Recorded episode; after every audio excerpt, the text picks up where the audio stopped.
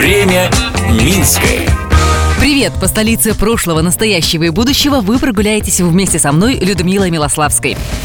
Весна, в магазинах распродажи, всем хочется быть красивее и обязательно в новом. А что носили минчанки в 40-х или 60-х годах? Об этом и расскажу. Время Минское. Сороковые годы военные. Что могло быть в гардеробе у столичной женщины? В основном военное платье, ну, такой специальной формы, или юбка и гимнастерка. Если атака, надо было подползать к раненым. Да и не до моды было. В послевоенные годы главным атрибутом женской моды была скромность. Ткани были в дефиците, поэтому шили минчанки из того, что есть. А уже в 1960-х в Минске впервые за долгие годы начал пробуждаться интерес к моде. Купить стильную вещь в магазинах было практически невозможно. Поэтому женщины шли в ателье. Их в городе было более восьми. Минчанка, уют, силуэт, ателье номер один на Ленина. Тогда же минчанки начали носить туфли на шпильке.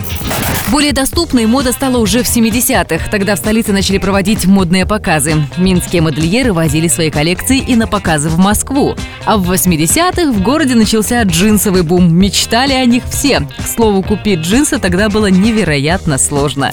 Затем, как течет время Минское, слежу я, Людмила Милославская. Благодарим за информационную поддержку программу «Минско-Минчане». Смотрите в субботу в 11.00 на телеканале СТВ. Время Минское.